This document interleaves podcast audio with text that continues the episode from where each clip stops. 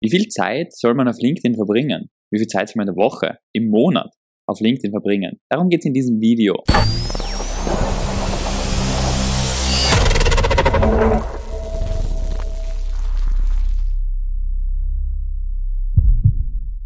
Im Prinzip ist es so, du musst es grundsätzlich einmal so sehen, dass es in verschiedenen Stadien deiner Businessphase verschieden viel Zeit auf LinkedIn sinnvoll ist. Wenn du nicht gut ausgelastet bist, als Berater, als Dienstleister, dann solltest du so viel Zeit wie möglich auf LinkedIn verbringen, damit du voll ausgelastet wirst schnellstmöglich. Ja. Und das besteht, also Kundengewinnung besteht logischerweise aus zwei Segmenten. Einerseits Termine erzeugen, andererseits aus erzeugten Terminen, aus erzeugten Interessenten Kunden zu machen. Ja. Und dafür ist halt bestimmte Sales Journey, bestimmter Sales-Prozess notwendig, um diese Menschen in Kunden zu verwandeln. Jetzt ist es aber so, wie viel Zeit soll man auf LinkedIn verbringen? Naja, es geht auf eine grundlegende Frage zurück. Wie viel Zeit brauchst du, um einen Termin zu erzeugen? Und wie viele Termine brauchst du, um realistisch gesehen einen anderen Engpass zu haben? Und zwar dann geht der Engpass Richtung Zeit, sowohl im Verkauf als auch in der Leistungserbringung. Als erstes einmal im Verkauf. Du hast so viele Termine, dass du sehr, sehr viel zu tun hast. Und dann in der Leistungserbringung, du hast so viele Kunden, dass du sehr, sehr viel zu tun hast. Und darauf zurückzuführen,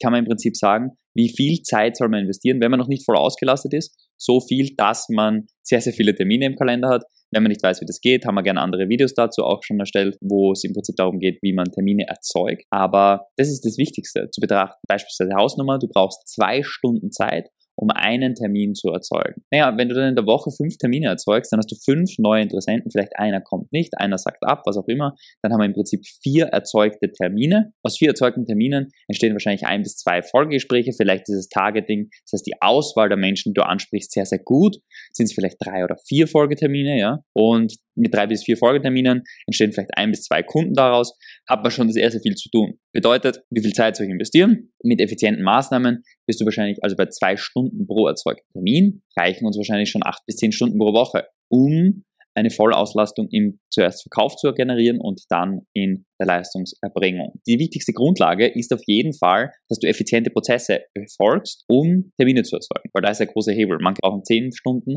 manche brauchen zwei Stunden. Wenn du später in einer guten Auslastung bist, dann würde ich empfehlen, das wirklich runter zu reduzieren auf minimal zwei bis drei Stunden in der Woche. Ja, wenn du zwei bis drei Stunden hast, dann, und das ist eine der häufigsten Sachen, das kennst du vielleicht selber, diese, jetzt habe ich gerade ganz viele Aufträge und dann hast du keine Zeit, neue Interessenten zu erzeugen, du hast keine neue Zeit, Kunden zu gewinnen, ja, und dann kommt dieses Loch, dieser Rollercoaster, dieser Umsatzrollercoaster. Um den zu umgehen, gibt es eine einfache Sache, und zwar zwei Stunden in der Woche oder drei Stunden in der Woche kann sich jeder nehmen, egal wie busy, ob es Jeff Bezos ist, Elon Musk ist, ich, du, egal wer, kann man sich immer nehmen. Und wenn man diese zwei bis drei Stunden richtig investiert, dann hat man nie diesen Umsatz-Rollercoaster, diesen sehr, sehr starken, sondern man hat im Prinzip Konstanz, man erzeugt konstant Vertrauen, man erzeugt konstant Interessenten, mit denen man kurz einfach sprechen kann, in Austausch gehen kann und sagen kann, okay, da und da werden die nächsten Möglichkeiten, die nächsten Opportunitäten. Wir können ja dann nochmal sprechen, wenn das interessant für dich ist oder so.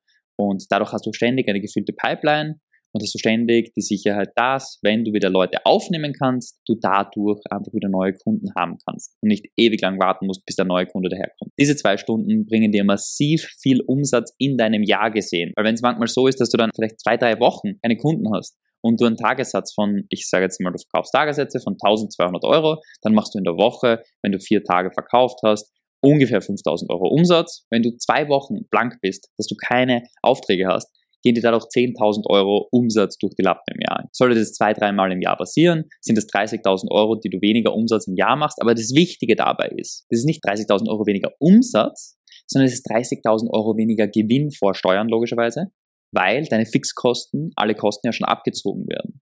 Und dadurch wenn man seine Lebenskosten rechnet, ja, und wir sagen, du ersparst dir vielleicht 10% deines Einkommens, ja, jetzt wird es ein bisschen kompliziert, aber bleib kurz dabei. Wenn du sagst, wir haben ein Einkommen jährlich von ja, 80.000, einfache Mathematik, und wir sparen uns dadurch durch die Lebenskosten und alles, können wir uns nur 10% wegsparen, sind 10.000 Euro, einfache Mathematik, sagen wir, es sind 8.000, ja, aber bleiben wir bei 10.000 Euro, dann hast du 10.000 Euro Ersparnis geschaffen. Wenn du jetzt diese 30.000 Euro zusätzlich an Umsatz machen würdest, die dann wieder auf den Gewinn raufkommen und du damit deine Fixkosten nicht erhöhst, natürlich jetzt vor Steuern, angenommen nach Steuern, hast du eine zusätzliche Ersparnis von, sagen wir, wir haben ein paar Möglichkeiten, wie man steueroptimiert Tätigkeiten machen kann und was man steuerlich alles absetzen kann, dann liegt man vielleicht bei statt 10.000 Euro jährlich Vermögensaufbau, vielleicht bei 30.000. Das heißt, du hast deinen Vermögensaufbau verdreifacht.